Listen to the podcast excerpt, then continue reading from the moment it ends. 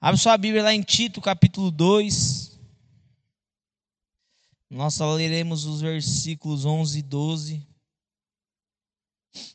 Tito, capítulo 2, versículos 11 e 12. Diz assim: Pois a graça de Deus foi revelada a todos e a todos traz salvação Somos instruídos a abandonar o estilo de vida ímpio e os prazeres pecaminosos neste mundo perverso. Devemos viver com sabedoria, justiça e devoção. Pois a graça de Deus foi revelada e a todos traz salvação. Somos instruídos a abandonar o estilo de vida ímpio e os prazeres pecaminosos. Neste mundo perverso, devemos viver com sabedoria, justiça e devoção. Então, como eu falei, a gente já falou e conversamos aqui, né? Nós falamos e conversamos sobre o evangelho e o mundo. E quando nós falamos sobre isso, nós percebemos que Deus colocou a gente no mundo para propagar o evangelho, para viver independente da onde nós nos encontramos, nós devemos entender que nós estamos aqui de passagem e a nossa passagem ela precisa ser marcada por uma vida do, que evidencia o evangelho. Porque essa é uma ordem de Deus e sempre foi estabelecida por Deus desde que ele chama o seu povo. Porque quando ele chama o seu povo, ele chama o seu povo para ser um reino de sacerdotes. E isso, às vezes, parece que só acontece lá em Pedro lá em 1 Pedro, mas na verdade não, é lá em Êxodo.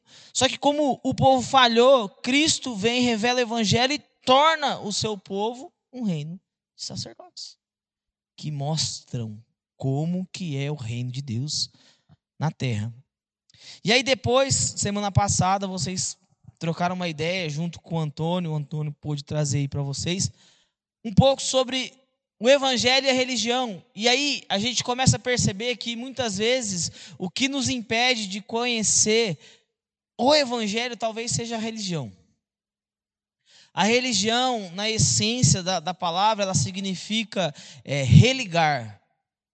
Porque ela tem essa finalidade de conectar você de volta a Deus. Então, o evangelho em si, ele é religião, porque ele nos leva ele revela Cristo e nos conecta com Deus, e Cristo é o único caminho para nos conectar com Deus. Só que parece que ainda nós não, vamos dizer assim, nós trocamos a roupa, mas não mudamos o estilo. A gente continua como os judeus, muitas vezes abordando o evangelho como uma religião que dá a salvação em si. E aí a gente começa a priorizar muito mais o externo do que o interno. Tem uma frase de um teólogo católico chamado Inácio de Loyola, que ele disse, ele falando um pouco sobre a transcendência, né, ele disse que o cristianismo, né, ele, ele não é apenas para ser visto, né, mas ele é para ser vivido, porque ele implica você desfrutar de dentro para fora de uma vida com Cristo. Vo... E aí eu gosto muito dessa palavra desfrutar. Porque a religião ela impede, às vezes, de desfrutar uma comunhão. Porque a religião ela impõe muitas coisas, são diversos imperativos que às vezes não podem ser negligenciados e rejeitados por nós. Sabe? Eles precisam ser praticados. Só que não da maneira que às vezes ele é apresentado, com a motivação com que ele é ensinado.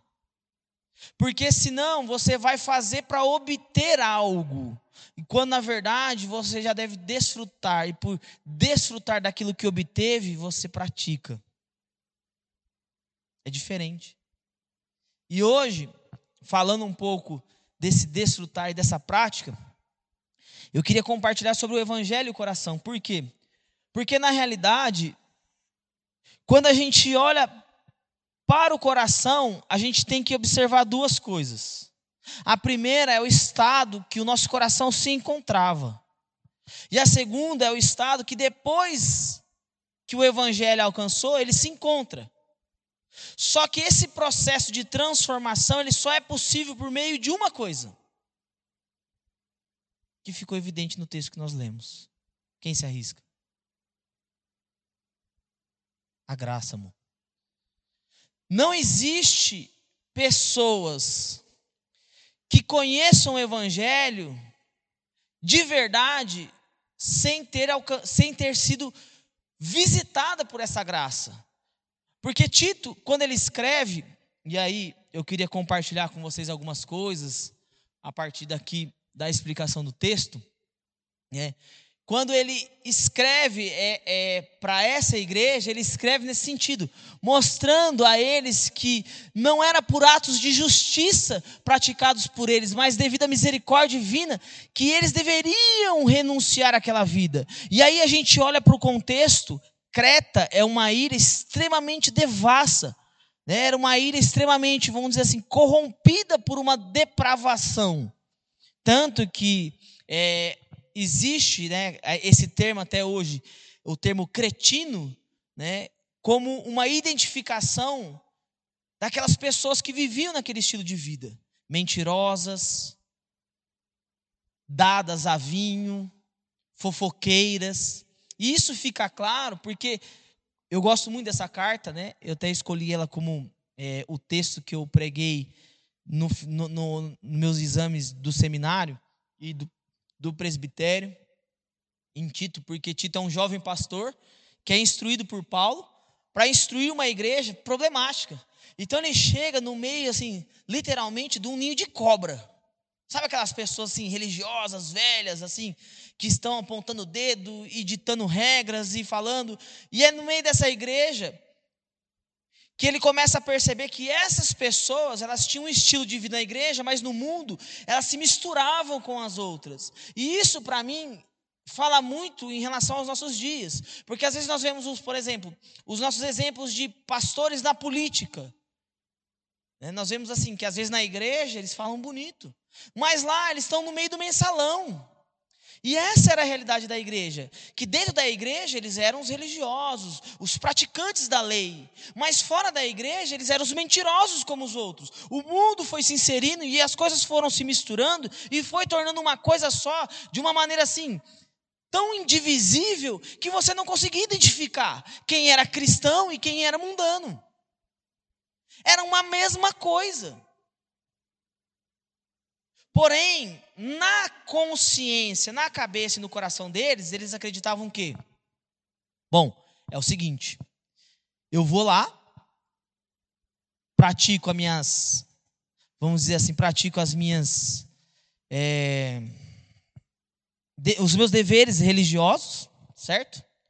Faço os meus deveres religiosos, cumpro com os meus deveres religiosos, e aí eu, por direito, né, eu posso exigir de Deus o meu lugar no céu, a minha salvação. E não é assim que funciona, gente. É tipo, eles não querem Deus, eles só querem a salvação. E a igreja de hoje, ela parece com ela, por quê? Porque ela não quer Deus, ela quer a salvação. E o que nos ensina a querer Deus? A graça. A graça é que vai conduzindo as nossas vidas em direção a um coração desejoso por Deus. Porque se não é a graça, o que sobra para a gente é o que? É a lei, é a religião. É, é vir o culto e aí assim, caramba, se eu não faltar, e aí você fica naquela crise se eu faltar, será que eu vou para o céu? Se eu estiver no meio da balada e Jesus voltar, será que eu vou para o céu? E se eu beijar na boca antes do casamento, será que eu vou para o céu? Né? Ou seja, as preocupações nossas, elas não estão ligadas, muitas vezes, com o nosso relacionamento com Deus, mas, mas com o nosso medo de ser punido por Ele.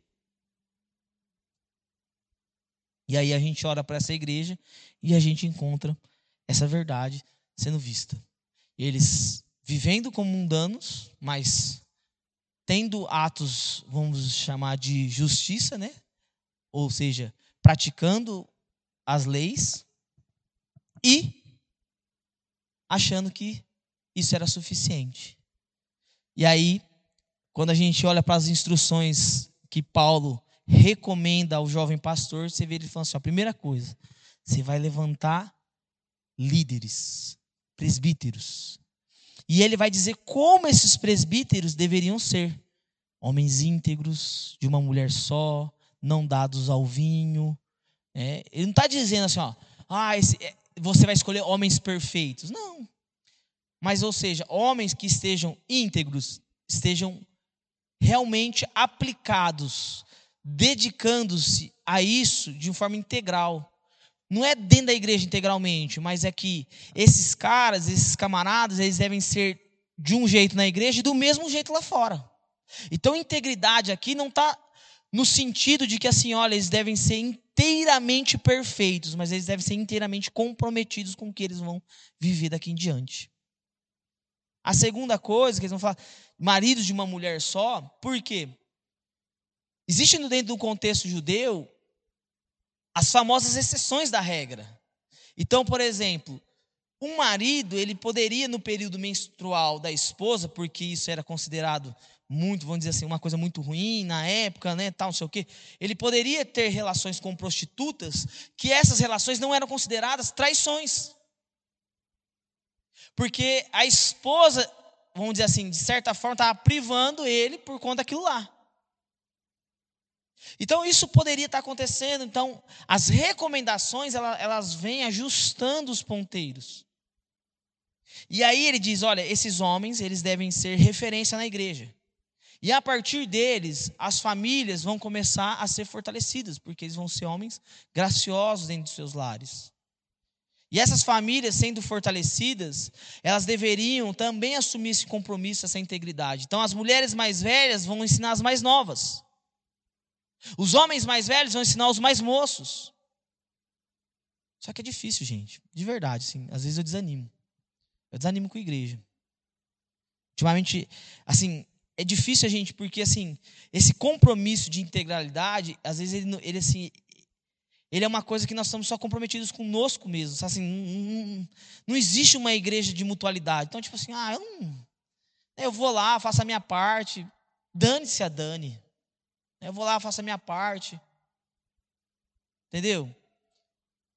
Sei. É difícil. Né? A gente fica com uma dificuldade. E aí a gente olha para um jovem pastor com um grande desafio né, de confrontar aqueles homens mentirosos. Mas antes da gente ir é, para o próximo passo, que aí a gente vai trabalhar duas coisas: a síndrome do impostor que está tomando conta de você e Deus né, nos redimindo para conduzir nossa salvação. Vamos voltar aí um pouquinho para trás, no capítulo 1, e ler o versículo de número 16, só para você entender a questão o grande problema do, da, do, do coração não encontrado pela graça. Versículo de número 16.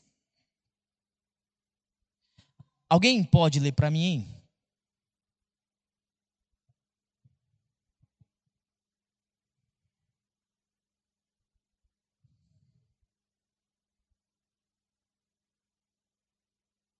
Então, a primeira coisa que a gente vai ver é essa questão que com coração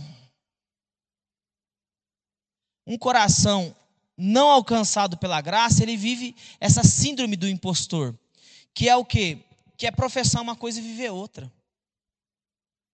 O coração do homem, desde Adão, ele está contaminado pelo pecado.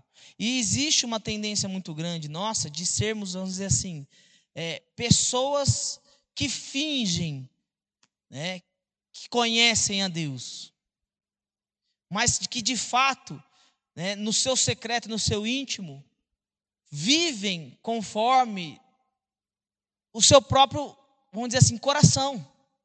Vivem de uma maneira que muitas vezes não demonstra submissão a Deus. Há uma discussão muito grande, né, nessas questões políticas. Se é, será que Jesus de repente, era um, um, uma pessoa mais, vamos dizer assim, conservadora, que de repente, né, um, um armamentista, que de repente era aquele, aquela pessoa assim, que defendia mesmo as leis, a moralidade, e estava ali e, e, por conta de defender a lei, a moralidade, era completamente contra a, a, filosofia, a poesia, a arte, porque tudo isso é mundano, é do diabo. Ou será que Jesus, de repente, ele era o oposto disso?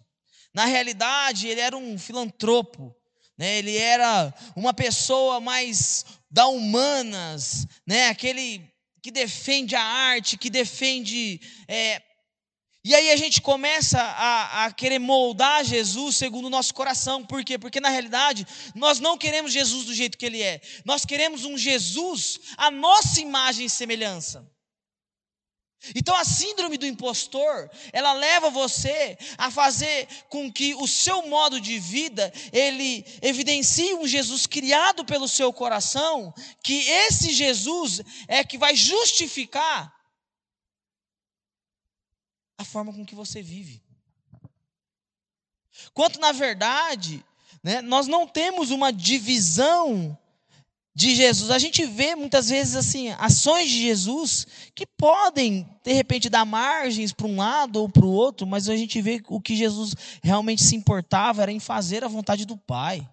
Não era, ele não estava se importando com posicionamentos políticos, com posicionamentos religiosos.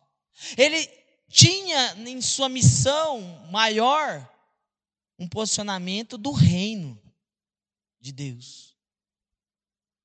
E esse reino, ele traz um aspecto radical com a lei.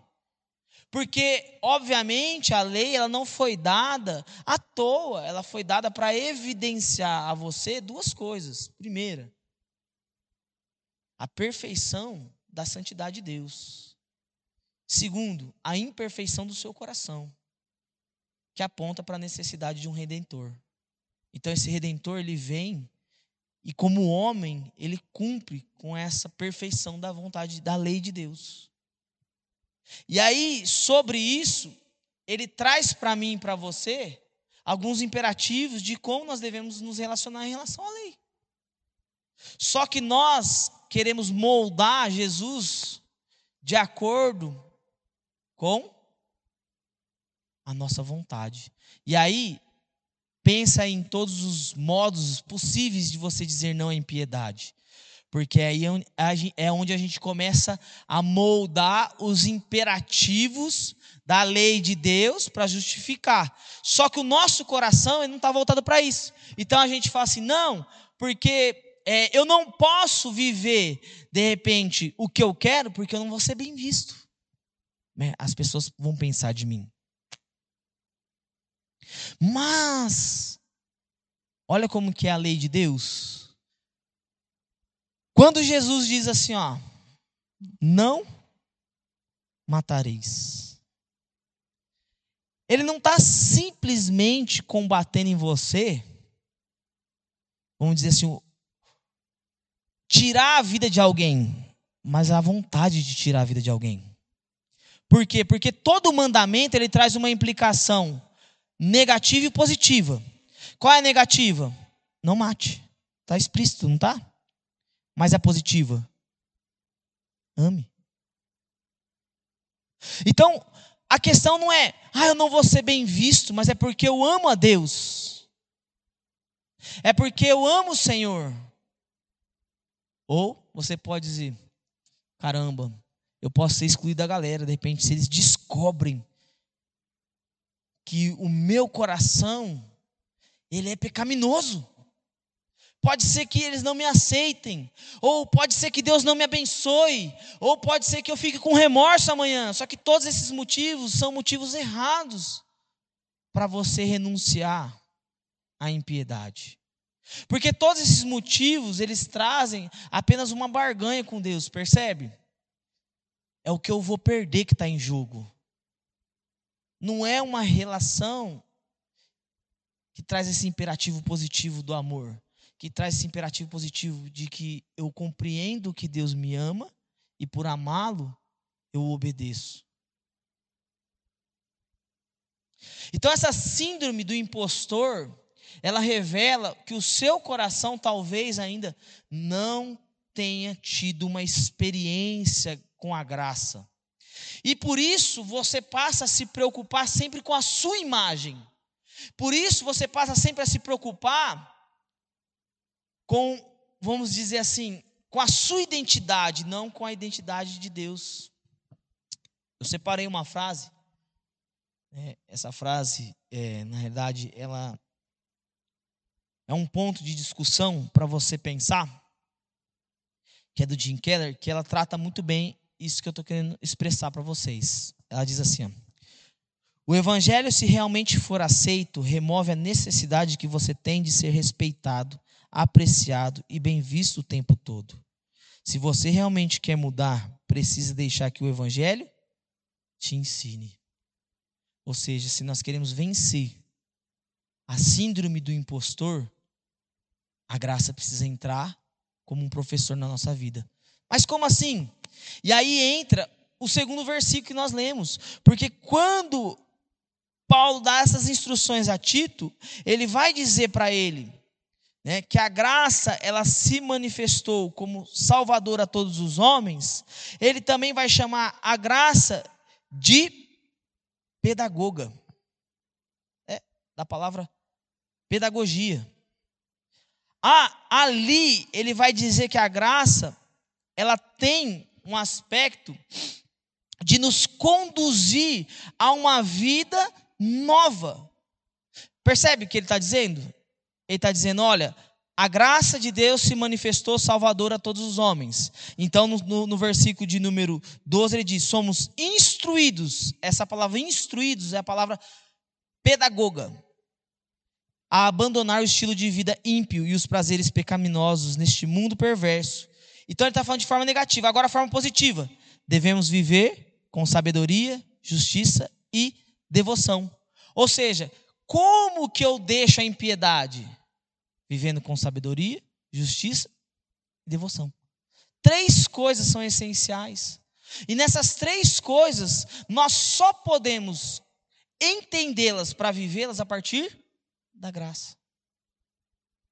E a graça é algo assim que você só compreende olhando para Jesus. A graça é algo que você só consegue percebê-la vendo a vida de Jesus. Porque por mais que Jesus era Deus, a Bíblia diz em Filipenses que ele se esvaziou. Ele não usurpou o direito de ser Deus. Mas ele buscou viver humanamente de uma forma que agrada ao Senhor. E cumprindo essa vontade de Deus, Ele concede a mim e a você, o Espírito Santo, que nos habilita a isso, a passar a viver dessa forma. Então, a pedagogia da graça é interessante porque o pedagogo, qual é a diferença de um pedagogo para um professor? A diferença é a fase que ele ensina. O pedagogo, ele precisa, às vezes, ser mais criativo do que um professor. Então ele vai pegar pela mão da criança, ele vai conduzir aquela criança a ter experiências sensoriais. E eu fico assistindo às vezes os vídeos do, do Davi na, na, na, na escolinha, né? Eu fico vendo assim, que colocam um, um fone de ouvido para ele ter uma experiência auditiva, não sei o que lá, e aí eles colocam coisas no chão para eles pisarem em formas diferentes, e aí eles colocam comidas para trazer uma sensibilidade de relacionamento com as coisas de forma diferente. Então, quando você é mais adulto, esse processo de educação, muitas vezes ele já vai partir de, de informações apenas. Mas a pedagogia, ela traz um aspecto mais de vivência, de compartilhar, de conduzir mesmo, de ensinar o beabá da vida. E a graça, ela está ela, ela, ela tá nesse processo de quando nós, vamos dizer assim, nascemos para uma nova vida. De ensinar a gente a deixar de ser criança e a se tornar crentes maduros. Crentes que não são graciosos são crentes imaturos. Amanhã a gente vai falar um pouco mais sobre a graça no culto da noite. Porque a Bíblia diz que Estevão foi um homem cheio de graça. Que Jesus era um homem cheio de graça. Mas apenas um, um spoiler para você entender o que é ser cheio de graça.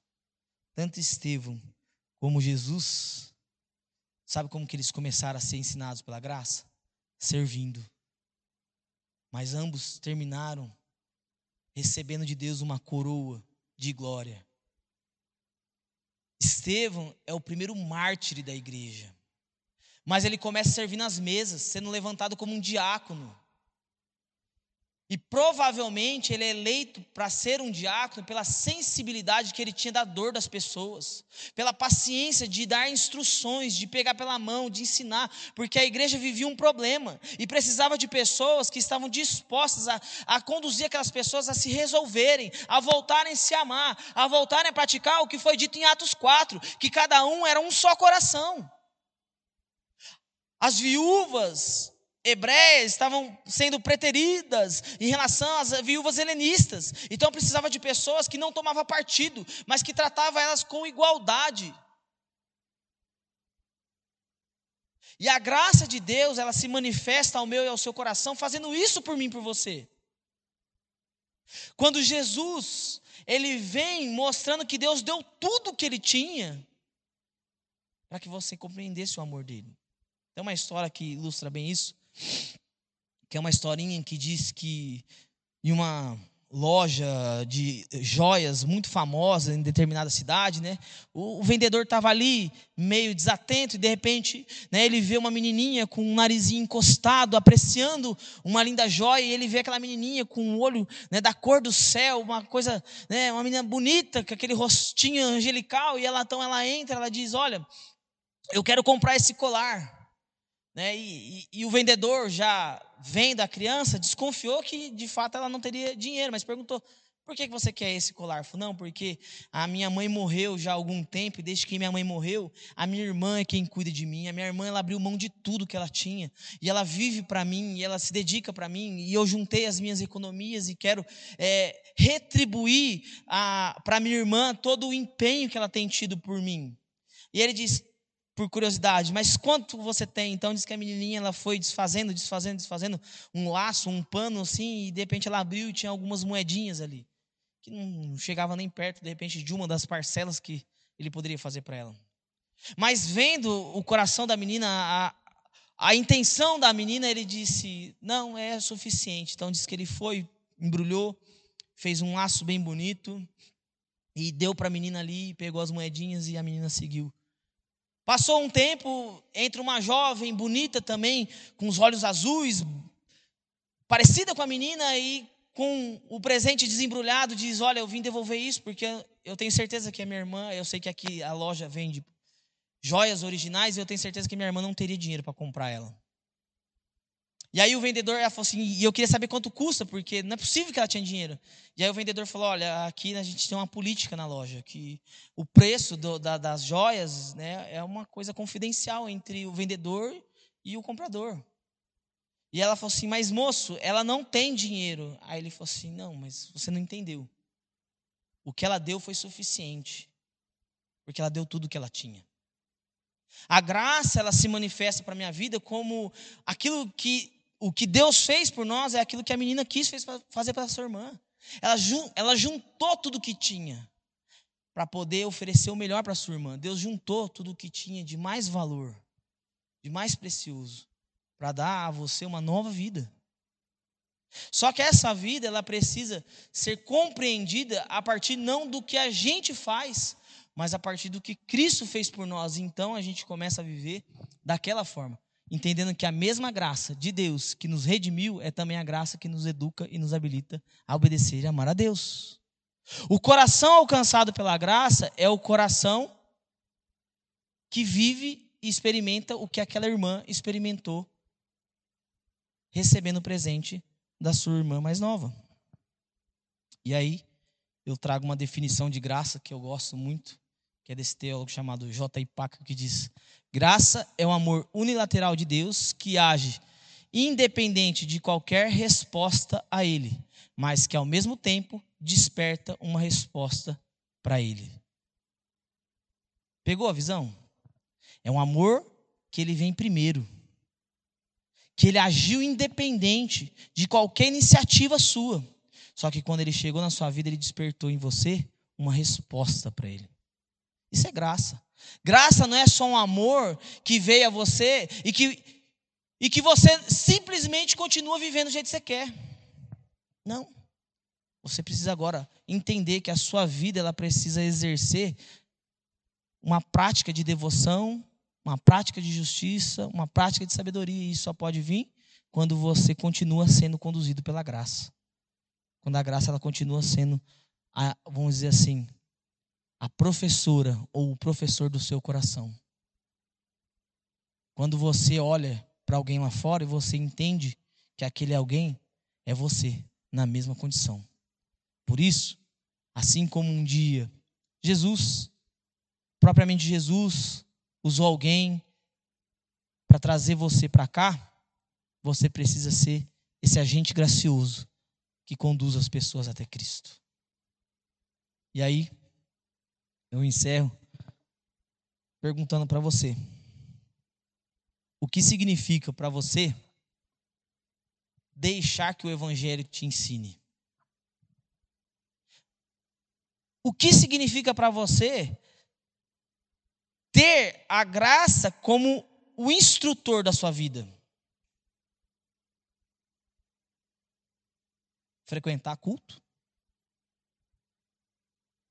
Tocar, depois seguir sua vida?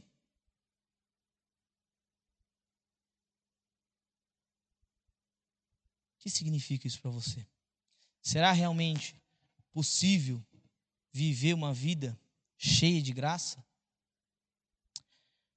Somente uma fração dos cristãos estão se apropriando solidamente do Evangelho como obra justificadora de Cristo em sua vida. Parece para a gente uma coisa impossível ter um coração totalmente voltado para Deus. Sabe por quê? Porque muitas vezes a graça de Deus ainda não tem sido o condutor da sua vida. Você continua tendo um coração voltado para fazer as coisas para Deus, simplesmente porque você está preocupado com o que os outros vão pensar, com como Deus vai te abençoar, como as pessoas vão, de repente, te aceitar, se de fato você não manter essa vida, essa fake news que você tem criado de evangelho na sua vida. Então, quando a gente fala do evangelho coração, o nosso coração precisa ser conduzido por graça. O nosso coração precisa ser direcionado por aquilo que Cristo fez por você. Porque é isso que vai conceder a mim e a você uma nova vida. É isso que vai conceder a mim e a você a salvação. Se eu e você queremos viver uma vida que evidencia a graça, nós precisamos lembrar do que realmente traz a salvação. A graça de Deus apareceu trazendo a salvação. Por isso, você não pode viver da mesma maneira. Por isso, você não pode viver do seu jeito. Por isso, você não pode viver como você quer, porque tudo que Deus tinha, Ele entregou para que você seja salvo. Isso muda. A resposta para isso, o que J. Packer fala. A resposta para isso precisa acontecer imediato na sua vida. Obviamente você vai ter deslizes, você vai ter é, pedras no caminho, talvez não vai ser uma trajetória fácil, mas você não pode simplesmente banalizar a graça e tratar ela como se fosse, de repente, qualquer outra coisa, uma coisa barata. Né? A graça de Deus foi muito caro para nós. Tudo que Deus tinha, Ele entregou por mim, por você. Então, o Evangelho e o coração, ele só pode se relacionar por meio da graça de Deus. E eu quero só contar a última história e a gente vai orar e cantar. Eu trabalhei muito tempo numa comunidade terapêutica. E ali, né, muitas vezes as pessoas que iam para lá para o tratamento, elas não iam porque elas queriam. Elas iam de repente porque a esposa já não aguentava mais. E certa vez eu encontrei uma pessoa abordei uma pessoa e, e, e acompanhei ela no tratamento que ela entrou só para poder jogar pano quente no casamento dela. A esposa não aguentava mais o uso de droga, o consumo, o abuso. A esposa não aguentava mais aquela vida. E aí a esposa deu um checkmate nele. Então ele diz: Não, eu vou mudar de vida. E ele entrou com a intenção assim: Eu entro, fico uns dois meses ali, finjo né, que estou mudando de vida, tal, não sei o quê. Então ele como um cordeiro. E ele estava ali. Ó, Aqui as regras são essas. Ele cumpria a regra, tal, não sei o quê. Mas de repente a abstinência bateu nele, ele queria ir embora, porque ele não queria aquela vida. Mas ele não contava com a abstinência. E quando a abstinência bateu nele embora, ele percebeu que assim, a família não ia tirar ele. Então o que ele precisava fazer? Ele precisava ser expulso dali. E algumas regras sendo quebradas poderiam fazer com que isso acontecesse, porque existia uma norma regulamentadora ali daquele ambiente, para manter a ordem. Bom, resumindo a história. Propositalmente ele ia descumprir uma ordem. E aí nós orávamos, né? Sempre antes de tomar uma decisão, vinha um, um dos terapeutas ali e virava para a gente e falava assim: Olha, Fulano de tal, Fulano de tal fez tal coisa. Aí a gente pensava: Vamos ter que mandar ele embora. Deixa ele ali, vamos lá. E a gente orava, dizia: Deus, dá a direção para nós. E Deus colocar no nosso coração: vocês vão amar ele. Vocês vão perdoar ele. Porque o perdão também é uma forma de disciplinar. E a gente chamava e falava assim: Fulano. E aí a gente começou a perceber que o que ele fazia era proposital. E o amor de Deus, através dessas ações, foi constrangendo ele de tal maneira, de tal maneira, de tal maneira, de tal maneira, que a vida dele foi sendo alcançada por essa graça. Até o ponto de que ele entendeu que ele não devia estar ali praticando ou vivendo ou buscando uma nova vida para receber, obter algo, mas porque Deus já estava mostrando para ele: olha, o amor de Cristo já veio pela sua vida, você não está aqui porque você quer passar um pano, você está aqui porque Deus quer mudar a sua história, porque Deus quer transformar tudo que você viveu até agora. E Deus está dando essa oportunidade para você, então não desperdice ela. Responda ao amor de Deus com obediência, porque a sua vida vai ser transformada. Ele mudou de vida. Ele entendeu. E é legal porque até hoje, muitos que se recuperam recaem, mas até hoje ele se mantém firme. Eu estou falando de mais de 10 anos. E talvez ele seja uma das pessoas mais crentes que eu conheço na minha vida. Mas sabe por quê? Porque um dia ele não recebeu o que merecia. O amor de Deus foi o que mudou e transformou a história dele. Você não precisa esperar isso acontecer. Você só precisa compreender que você já recebeu o que você não merecia. E a partir disso, desfrutar de uma relação com Deus, não mais por obrigações, mas porque o amor de Deus se manifestou à sua vida por meio de Jesus. Amém? Feche seu olho, então vamos orar.